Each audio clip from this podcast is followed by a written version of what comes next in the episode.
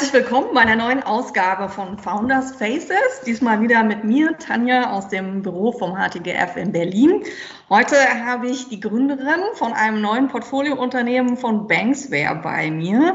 Ihr werdet sie wahrscheinlich eher kennen von RatePay, einem Unternehmen, was schon sehr ausgewachsen ist, also kein frühzeitiges Start-up mehr, ähm, aber ähm, sehr stark gewachsen ist, schon Milliardentransaktionen über ihre Lösungen drüber führt ein ausgewachsenes Unternehmen ist. Und heute ist Miriam Wohlfahrt bei mir, die Gründerin. Und ich habe mal auf deine Webseite geschaut, Miriam, und du bist ja nicht nur Gründerin, sondern auch äh, Payment-Expertin, Speakerin, Mentorin, Netzwerk, Event-Organisatorin, Autorin und Mutter. Was ist denn so deine liebste Rolle von den ganzen, die du hast? Oh, das ist natürlich die Mutter. also ich mich jetzt, wenn ich mich für eine Sache entscheiden muss, dann würde ich natürlich immer mein Kind wählen.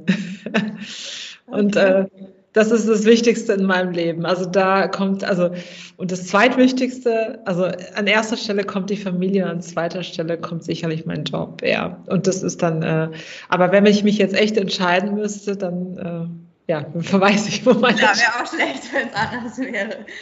Ähm, du bist so eine ganz untypische Gründerin. Normalerweise, so würde man klassisch berlinerisch sagen, ja, äh, WHU, dann McKinsey und dann Digitalgründung, so ein ganz klassischer Weg. Und vielleicht war man noch mal bei den Sambas zwischendrin. Du hast ganz anders gemacht, äh, Studium abgebrochen, Ausbildung gemacht, beim Corporate gewesen, einen ganz anderen Weg. Wer hat dich, wer hat dich zum Thema Gründung gebracht? Ja, also ja, das stimmt. Es ist wirklich, ich bin erst sehr spät zum Gründen gekommen, weil als ich damals äh, jung war in der Berufsfindungswahl, gab es es gar nicht zur Option. Damals gab es ja das Internet nur vage. Ja, es war also noch eher etwas für Nerds und äh, sehr in der Nische. Also und ähm, Gründung war damals eher sowas, man macht sich selbstständig, man wird Anwalt, Apotheker, Arzt oder sowas. Das hat sich aber alles, es hat nicht unbedingt, das war nicht das, was ich werden wollte und ich hatte das nicht so auf der Uhr. Ähm, gebracht hat mich dann ehrlich gesagt, äh, also ich bin dann ja vom Corporate in die Startup-Welt gewechselt, ist aber schon lange her, schon vor 21 Jahren. Mein Gott, äh, es ist echt furchtbar, wenn man das, wenn man da so zuhört. Ähm, aber in dieser Startup-Welt, äh, in diesem Team zu arbeiten, das war damals ein, ein, einer der ersten Payment-Anbieter in Europa. Und äh, die Gründer dieses Payment-Anbieters sind auch die Gründer von Adyen. Adyen kennt man heute, ist ganz berühmt geworden in Europa, eines der wertvollsten ähm, Startups oder Technologieunternehmen in Europa. Ähm, Payment-Anbieter deutlich wertvoller inzwischen als die Deutsche Bank und äh, schon eine tolle Geschichte auch. Ja, und diese Gründer, mit denen habe ich damals zusammengearbeitet und war für den deutschen Markt verantwortlich und äh, ich fand das einfach toll und äh, ähm, dann stand ich eben so 2009 an so einem Punkt, wo ich dachte, mh, hm, ich möchte hier was machen für meinen Kunden und äh, mein Chef wollte das nicht. Also es war dann nicht mehr in dem Startup. Ich war dort acht Jahre und bin dann aber weggegangen zu einem anderen nach der Finanzkrise.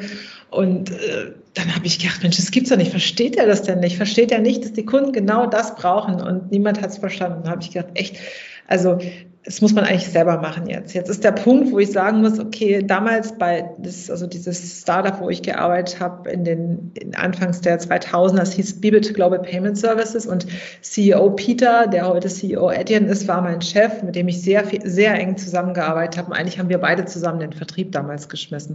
Und dann habe ich gedacht, also wenn der das kann und also der ist jetzt auch nicht irgendwie tausendmal klüger als ich, dann kann ich das auch. Und äh, so ist es bei mir entstanden. Das ist also, wie gesagt, das war nicht immer so ein intrinsischer Wunsch jetzt, Wunsch jetzt äh, zu gründen, sondern eher so, mir hat äh, Vertrieb und auch die Arbeit mit dem Kunden sehr viel Spaß gemacht. Und dann konnte ich einfach den Kunden nicht äh, zufrieden machen. Dann habe ich da muss man das eben bauen. Und äh, dann habe ich dann irgendwie so gedacht, okay, was habe ich denn eigentlich zu verlieren, wenn ich das jetzt mache? Eigentlich gar nichts, weil letztendlich ich habe so ein bisschen, ich hatte ein kleines Polster. Ähm, aus diesem Verkauf damals von Bibbit an die Royal Bank of Scotland. Ich hatte damals Anteile, aber nur jetzt wirklich nicht in so einem großen Umfang. Nichtsdestotrotz habe ich mir damals gedacht, okay, letztendlich habe ich ein bisschen Polster und ich kann das jetzt einfach mal ausprobieren. Und ich habe mir gesagt, wenn das jetzt echt gar nicht klappt, dann ge ich gebe mir ein Jahr. Wenn ich das Gefühl habe, das hat überhaupt keine Zukunft, dann höre ich auf und suche mir wieder einen neuen Job. Und dann bin ich hängen geblieben. Ja, aber ganz erstaunlich auch gerade in so eine Technologie reingegangen bist, weil du kommst ja eigentlich eher aus dem Sales-getriebenen. Wie hast du das so geschafft, dann auch so auch das richtige Setup vom Team zu finden, dass Technologie und alles, was damit plötzlich an Finanzwissen dahinter steht, ja. ähm, auch so hinbekommst? Ja? Also da muss ich natürlich jetzt auch wieder hier mein äh, geliebtes Vorbild Peter äh, also angucken, weil der war damals eben auch eigentlich, der ist auch in, aus dem Sales, der war im Publishing tätig, also hatte auch nichts mit Internet Payments am Hut. Äh, der war, der hat damals, ich glaube, Klasse, ich weiß gar nicht, was der studiert hat, ich glaube BWL oder so und, und hat dann im Publishing gearbeitet, aber auch im Vertrieb.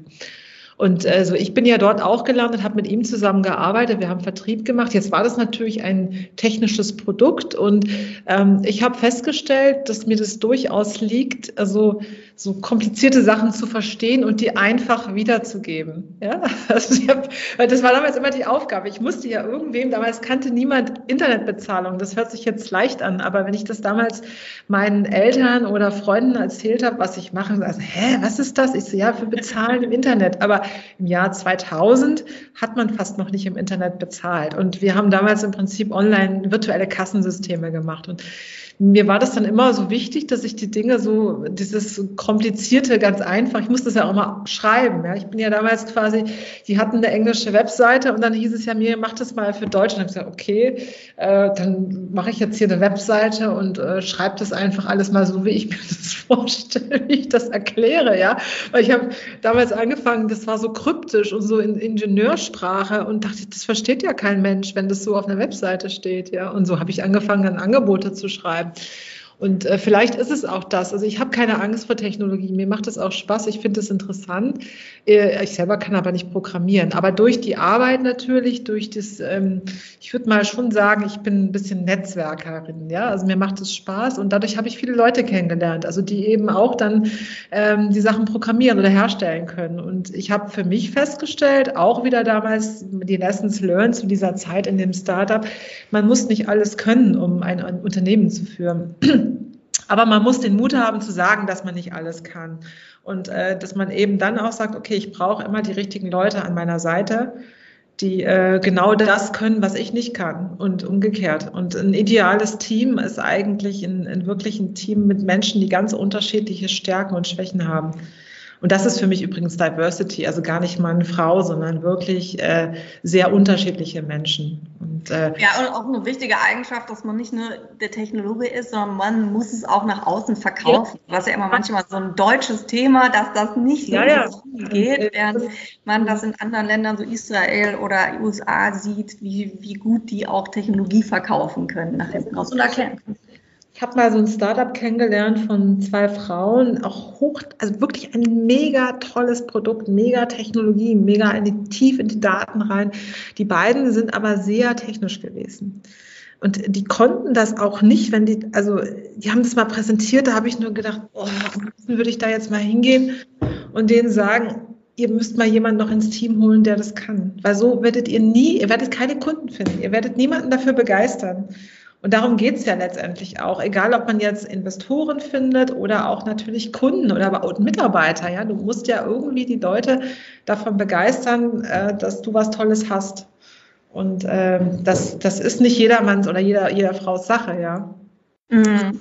Du hattest gerade das Stichwort Kassensysteme äh, erwähnt und äh, ganz lustig, ich habe mir ein paar Podcasts angehört und wir haben sogar eine Gemeinsamkeit. Unsere beiden Väter waren bei IBM. Das ah. war ein Side-Effekt, dass man so mit dem ersten Homecomputer aufwächst, wo das alles äh, noch nicht so Usus war und ähm, die sind ja auch Anbieter von Kassensystemen. So wenn man so an Big Blue denkt, ähm, warum haben die das nicht geschafft? Warum braucht es ein Startup, dass die das auf den Weg gebracht haben? Warum, warum glaubst es so? Ich glaube, also generell, wenn ein Unternehmen größer wird oder es ist ja, es wird ja immer schwieriger, Innovation oder was Neues zu schaffen in einer bestehenden Organisation. Ne?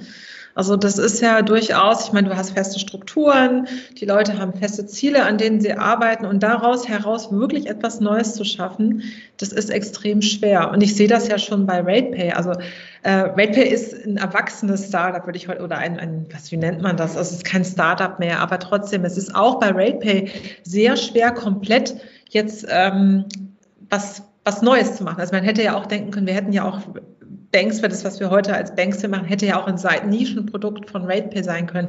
Ich hätte aber nicht die Leute dafür gehabt und, und nicht das Budget. Und dann ist es einfach, das passt da nicht in den Fokus. Und, das, und so geht's, glaube ich, mit ganz vielen Sachen. Ich glaube, es gibt ganz viele Ideen auch im Corporate-Umfeld, ja, die nur nie, nie in, ans Laufen kommen, weil man sich vielleicht auch nicht traut, dann damit rauszugehen und was anderes zu machen. Und innerhalb von, von Corporates ist es eben sehr schwer, manchmal Innovation zu treiben, weil auch die Ziele falsch gesetzt sind. Oder es ist, ist dann, man, viele Mitarbeiter leben ja auch sehr stark in dem, okay, ich muss das machen, was man mir sagt. Okay machen die meisten, aber ja. ja also das ist, du bist auch in, die, in, die, in diese zweite Gründung gegangen. Ähm, warum eine zweite Gründung und, und wie hat das Umfeld darauf reagiert? Ähm, du warst ja jetzt mit einem erfolgreich, warum, warum ein zweites Unternehmen? Es gibt zwei Sachen. Also mein Herz hängt, das wird für immer an RatePay hängen, ja, weil das ist natürlich etwas, da ist anders, wenn du irgendwo einfach nur gearbeitet hast, als wenn du etwas wirklich von, von wirklich von einem Papier bis heute zu einem Unternehmen. Ich meine, RatePay hat jetzt 270 Leute, ja, das ist riesig und es ist manchmal auch, wenn ich das dann so gesehen habe, dachte ich, oh krass, aber dann wiederum ähm, so ein bisschen meine Aufgabe, die wurde eben immer strategischer, die wurde immer so mehr, so immer theoretischer. Ja? das, ich bin schon jemand, äh, dass ich, ich habe echt gerne mit den Kunden zu tun. Ich spreche auch gerne mit denen. Und, äh, und ich habe mich da immer mehr von entfernt in den letzten zwei, drei Jahren. Und, ähm, und als ich dann wieder angefangen habe, Gespräche zu führen, dann kam eben so diese Nachfrage eben, äh, könntet ihr nicht als RatePay äh, den Händlern Liquidität geben? Weil das ist irgendwie schwierig. Es gibt äh, nicht so richtig Lösungen von Banken. Wenn man noch jung ist, dann kriegt man keinen Bankkredit. Und ähm, dann gibt es eigentlich nur Factoring oder es gibt also wenig. Und das hat mich dann angefangen zu interessieren, warum ist das so ähnlich wie damals bei RatePay, also vom Kunden her getrieben. Ähm, dachte ich, Mensch, warum kann man denen denn nicht was anbieten? Hab mir das angeguckt, können wir es bei RatePay machen? Hm, hat nicht wirklich reingepasst. Hab dann gesehen, dass es in den USA ähm, das Stripe zum Beispiel das in den USA sehr erfolgreich selber macht, in, in seinem eigenen Kosmos und auch vielleicht dadurch so erfolgreich geworden ist, weil sie eben den Händlern auch eine Wachstumslösung bieten. Nicht nur eine Payment-Lösung, sondern so ein, so ein ganzes Ökosystem und es dort anbieten, wo es eben sehr viel Relevanz für den Händler hat. Und das fand ich total interessant. Und ähm, ja, bei mir ist es manchmal so, wenn ich von etwas entzündet bin, dann kann ich da, kann ich da sehr viel Energie reinstecken in diese, in dieses, äh, habe hab mich immer weiter dafür interessiert. Und mit Jens, meinem Co-Founder, dann der Anwalt ist, ähm, da, wir fingen an darüber zu diskutieren und so kam es dann irgendwann. Also es war ehrlich gesagt erstmal so diese Idee und dann, Mensch, warum gibt es das eigentlich nicht? Warum macht es denn niemand? Und festgestellt, na ja, es ist nicht so einfach, sowas zu machen, weil du musst viel Verständnis von dem Markt Markt haben, von der Regulatorik. Äh, das ist, glaube ich, wenn du, wenn du, jetzt kommen wir wieder auf den klassischen WHU-Gründer. Ähm, ich glaube, das ist etwas, äh, wir sind in so einer Nische drin, das ist ja so Infrastruktur, ja. Da kommst du gar nicht so richtig drauf, wenn du das nicht damit arbeitest. Und ich glaube, es ist auch sehr schwer, das zu schauen, äh, wenn man das nicht, wenn man da nicht in der Industrie schon eine Weile ist. Also und, und auch das regulatorisch auch damit umzugehen. Ne? Hm, ja, suchst du dir ja immer gerne diese Heavy-Themen aus, B2B, Infrastructure, Finance, Regulatorik hinten ja. raus. Jetzt bist du ja jemand, der medial sehr präsent ist und auch, auch bekannt ist, aber viele B2B-Unternehmen ähm, sind ja so unter dem Radar, weil sie häufig nicht ja. diese treibenden Themen sind. Was würdest du so diesen Unternehmen mitgeben, wie sie sich gut nach außen verkaufen? Verkaufen. Ja, also ich glaube, dass sie viel mehr darüber kommunizieren müssen. Die meisten, also ganz viele B2B-Unternehmen, äh, finde ich, machen den Fehler, die legen überhaupt keinen Wert auf Marketing und auch auf Kommunikation. Ja, denken immer, das wird schon jetzt. Aber und viele haben jetzt gerade echt ein Problem. Also während Corona, es gibt keine Messen mehr. Und äh, man kann ja heute gar nicht mehr den klassischen Vertrieb machen wie noch vor zwei Jahren. Also wenn man irgendwie B2B, B2B-Sales läuft ja meistens so ab, ähm, man geht auf Messen, man macht Kontakte, man baut sich ein Netzwerk auf und äh, macht dann dort so Follow-ups, sage ich mal, im klassischen Sales.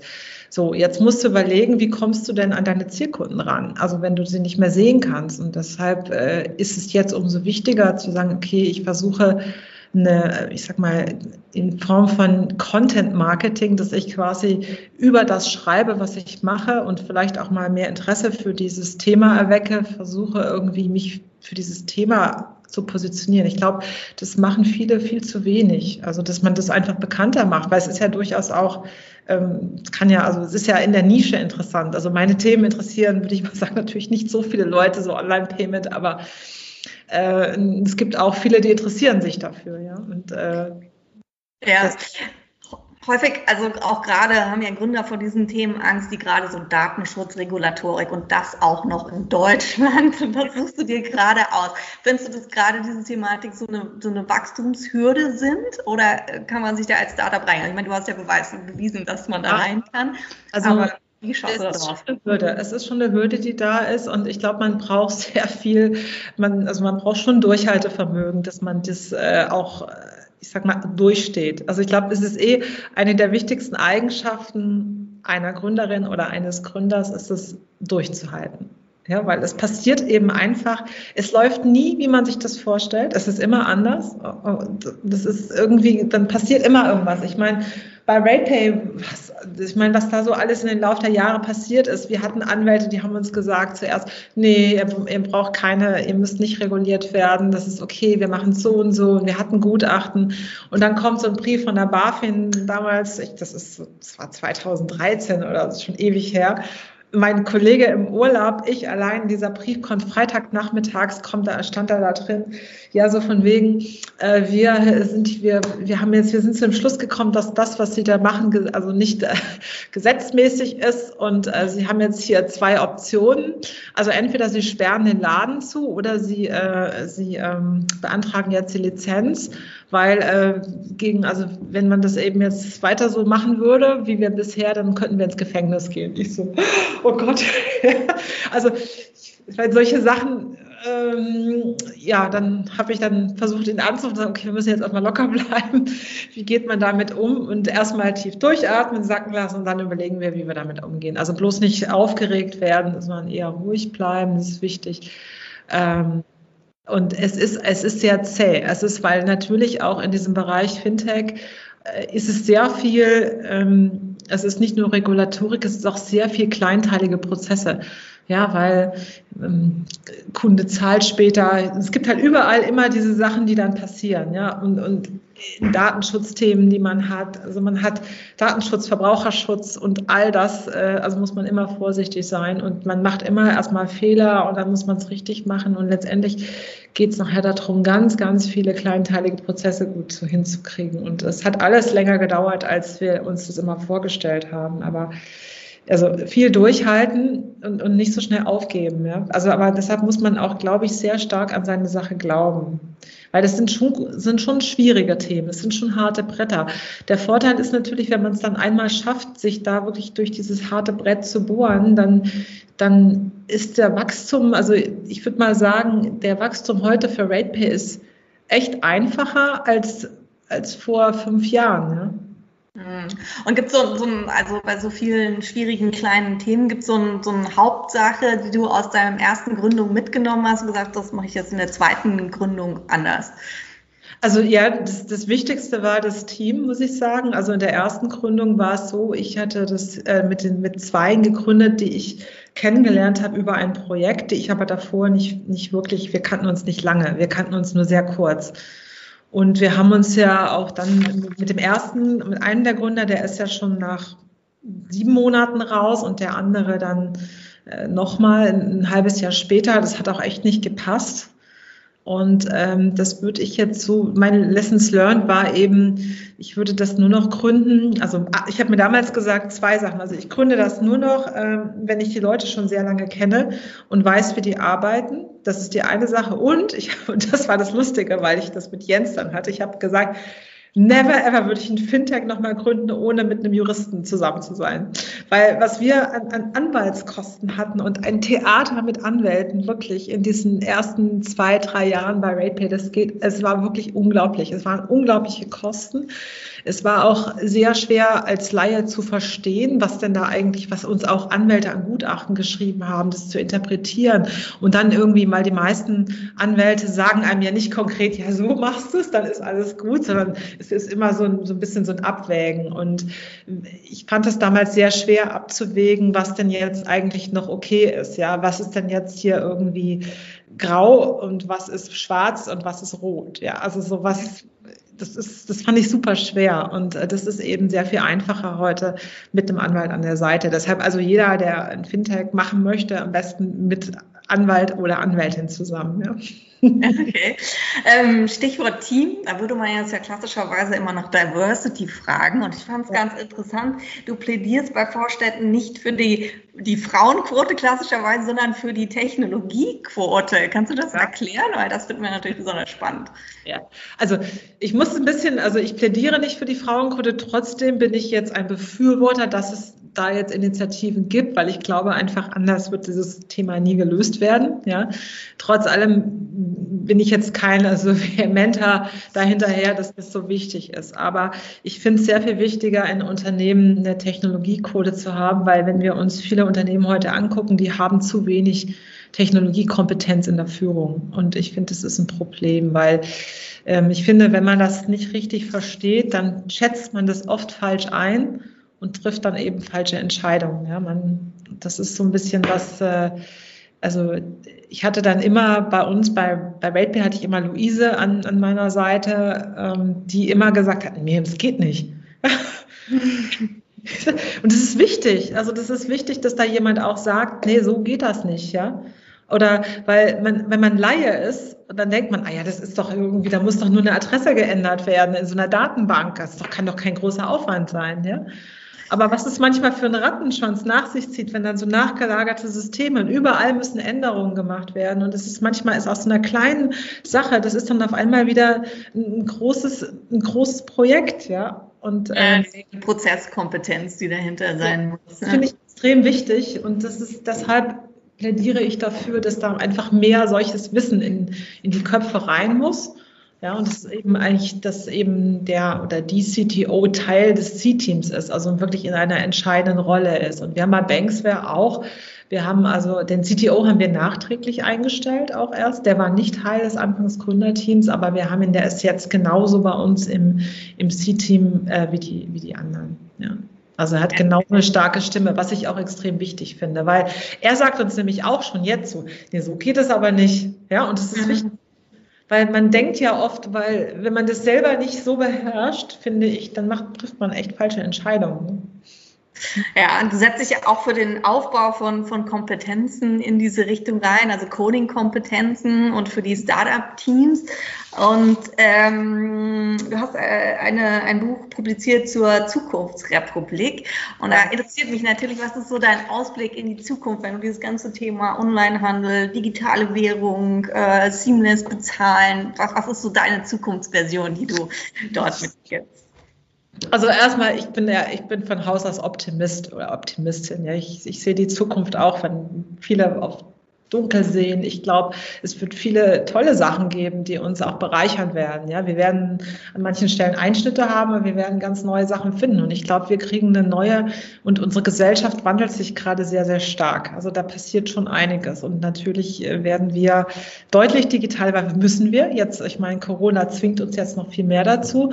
Und ich hoffe auch, dass unser Schulsystem sich ändert. Und ich würde mir wirklich sehr wünschen, und es ist meine Hoffnung für in, ich sag mal, 2030, dass wir eine wirklich deutliche Reform des, der Bildung haben hier in Deutschland, ja, dass Unternehmen und Schule auch mehr zusammenarbeiten und das dass Jugendlichen mehr praxisbezogenes Wissen beigebracht wird. Also das, das würde ich mir sehr wünschen. Ansonsten, wie sieht die Welt im Bezahlen aus? Also ich glaube, in zehn Jahren äh, wird das Bargeld noch da sein, aber deutlich mit deutlich, deutlich weniger im Umlauf sein. Also es wird immer noch Bargeldverfechter geben, weil das ist in Deutschland sehr extrem mit dem Bargeld. Also ich selber, mich nervt Bargeld und immer wenn ich das irgendwo ausspreche, dann kriege ich immer Anfeindungen und, und böse, ähm, böse irgendwie Nachrichten. Aber es ist, also ich sag mal, ich will ja auch niemandem das verbieten. Mir geht's ja gar nicht darum. Ich selber mag es nur nicht. Ich zahle gar nicht gerne bar. Ich habe auch nicht gerne Bargeld. Ich finde das schmutzig, es nervt mich, es ist in der Beschaffung immer kompliziert. Ja, es gibt immer weniger Bankautomaten und ich muss immer irgendwo hin, um mir Geld zu besorgen. Das nervt mich. Also deshalb äh, hoffe ich sehr, dass wir dann endlich eine digitale Währung haben. Ich hoffe, es ist, es ist ein digitaler Euro. Das fände ich eigentlich schon besser, wenn es eine staatliche ähm, Währung ist, die digital ist und nicht äh, eine Kryptowährung. Das glaube ich auch nicht ich will es aber nicht ausschließen, aber wie gesagt, bezahlen werden wir sehr, das wird immer mehr in den Hintergrund rutschen, weil wir natürlich Geräte haben, die miteinander vernetzt sind, die automatisch Dinge abbuchen, wie ich glaube schon, wir haben Kühlschränke, die mitdenken, das Einkaufen wird viel automatisierter erfolgen. Und deshalb ist natürlich so Payment, das muss so sein, dass es gut, ähm, dass es ganz unsichtbar funktioniert, aber es ist auch ganz wichtig und das ist generell ein wichtiges Thema, äh, brauchen wir eine digitale Hoheit oder ich sage jetzt auch mal mehr Souveränität über das, was wir mit dem Geld tun und ähm, eine bessere, bessere Transparenz. Das finde ich auch extrem wichtig, weil wenn Bezahlprozesse in den Hintergrund rutschen, dann muss das Individuum in der Lage sein, auch äh, das zu stoppen und äh, da irgendwie zu intervenieren und im Driver Seat zu sitzen. Und deshalb äh, finde ich schon interessant, Zukunft des Bezahlens. Ja, also ich glaube durchaus, äh, ich meine, man sieht es jetzt an RatePay wächst sehr gut. Ich das ist, RatePay macht im Prinzip Rechnungskauf, also später bezahlen. Pay Later, Klara ist, ist also auch sehr berühmt damit geworden. Die sind es aber eher als Brand. RatePay ist als White Label. Aber nichtsdestotrotz ist das ein Trend, der schon sehr interessant ist, wenn man ihn mal hinterfragt, dass, dass man erst konsumiert und später bezahlt. Das ist nämlich genau das, das Bezahlen kann im Prinzip, äh, das Konsumieren rutscht in den Vordergrund, das kann automatisch passieren, äh, passieren und der Konsument sitzt im Driver Seat und entscheidet, will ich wirklich bezahlen oder ist das auch richtig? Und das ist, glaube ich, schon für mich äh, so, ein, so ein Trend, der sich, der auch da weitergeht. Ja. Ansonsten, ich glaube, äh, in den Supermärkten, wir werden, also die Kassen, das, das wird irgendwann schon gescannt werden und so weiter. Wir brauchen nicht mehr so diese klassischen Kassen und so weiter. Und ich glaube auch so, wenn man E-Commerce betrachtet, es wird deutlich wachsen. Wir werden deutlich mehr Plattformen sehen überall, dass der Handel immer mehr so auf Plattformen stattfindet und in, in die Vertikalisierung geht, ähm, auch im B2B vor allem. Das wird in den nächsten Jahren ganz stark kommen, glaube ich. Da sind wir noch nicht und da ist auch vieles noch nicht digital, aber auch der Mittelstand, der muss sich stark digitalisieren in Deutschland, sonst äh, verlieren die so ein bisschen den Anschluss. Ja, ansonsten hoffe ich, dass die Innenstädte schöner werden nicht mehr so viele Ketten, sondern wieder vielleicht hoffentlich etwas kleinere Läden und vielleicht ein schöneres Einkaufserlebnis. Ja. Also noch sehr viel zu tun, wo ja. ganz viele Startups andocken können. Sehr schön. Ich habe noch ein paar Abschlussfragen äh, zu dir, aber da hast du schon einiges beantwortet als kurze Teaser-Fragen. Bargeld, wie bezahlst du mit Bargeld, Kreditkarte oder Payment Services? Ich glaube, das ist klar. Ja, ja, ich zahle nicht mit Bargeld. Also ich zahle äh, entweder per Rechnung äh, oder auch, auch sehr gerne per PayPal, muss ich sagen. ja. Und auch im, im, Laden einfach mit Apple Pay auch sehr gerne. Ähm, was bist du für ein Typ? Kaufen, leasen oder mieten? Oder sharen? Äh, hm, das kommt drauf an. Also es kommt drauf an, was es ist, ja. Also ein Auto oder sowas ist mir komplett egal. Also da kann ich auch sharen. Ähm, da habe ich habe ein eigenes Auto, aber es ist nur, weil das ist jetzt auch schon, das ist schon zehn Jahre alt. Ja, das was, das ist ein Smart und der, der ist so preiswert, lohnt sich nicht, den zu verkaufen. Also äh, ich würde mir, aber ich glaube, ich, weiß gar nicht, ob ich mir noch mal ein neues Auto kaufen würde. Ich weiß es gar nicht. Also ich könnte mir schon vorstellen, irgendwie so ein Sharing-Modell zu machen, wenn das gut angebunden ist. Ja, ansonsten ja, Mieten ist für mich auch fein. Also so, ich habe nicht so unbedingt so, wo ich so denke, ich muss das besitzen, Sachen. Ich auch so mit Ferienhäusern oder solche Sachen. Ja, so, ich bin da eigentlich gerne ein bisschen flexibel. Äh, wie versorgst du dich? Äh, Lieferdienst, äh, Bio-Abo oder Offline-Supermarkt? Alles drei. also Kommt immer drauf an, ja. Also ähm, ich habe auch, es gibt ja jetzt hier in Berlin Gorillas, was ich fantastisch finde. Ja, finde ich echt, habe ich jetzt echt schon häufig genutzt. Ähm, ich gehe also ich, ich hasse es, in große Supermärkte zu gehen. Sowas mag ich gar nicht. Also ich mache sehr häufig, bestelle ich so ähm, bei Bringmeister so eine größere Bestellung, was halt so, ich sag mal so Commodity-Sachen angeht. Getränke, ähm, Milch, Toilettenpapier und solche Sachen, das bestelle ich das mag ich auch gar nicht einkaufen gehen, weil das ist mir irgendwie zu viel irgendwie zu schleppen und ich, ich wohne auch mitten in der Stadt, muss ich dazu sagen. Ich habe keinen Parkplatz, das heißt also, äh, das ist dann auch nicht so angenehm. Also da nehme ich gerne den Lieferservice. Dann habe ich gerne auch für diese kurzfristigen Sachen habe ich den Lieferservice entdeckt, aber ich gehe auch sehr gerne äh, am Samstag, wenn ich Zeit habe, in schöne Geschäfte Lebensmittel einkaufen. Also so, ich liebe äh, gute Bio-Läden, also ich kaufe auch sehr gerne Bio ein, aber ich zum Beispiel in Berlin gibt es was, heißt das frische Paradies. Ach, das liebe ich. Da gehe ich total gerne hin und kaufe da gerne Fisch und schöne Lebensmittel oder auf dem Markt im, im Sommer oder im Frühling. Das finde ich auch toll. Also, aber äh, unter der Woche, ich gehe da nicht so gerne in die Supermärkte. Ja, wunderbar. Jetzt wissen wir, wo wir Miriam treffen dürfen. ähm, äh, herzlichen Dank, Miriam. Hat sehr viel Spaß gedacht mit dir und wir freuen uns auf eine neue Payment-Zukunft. Ja, danke schön. Hat, auch, hat mir auch sehr viel Spaß gemacht. Tschüss. Dankeschön. Ciao, ciao.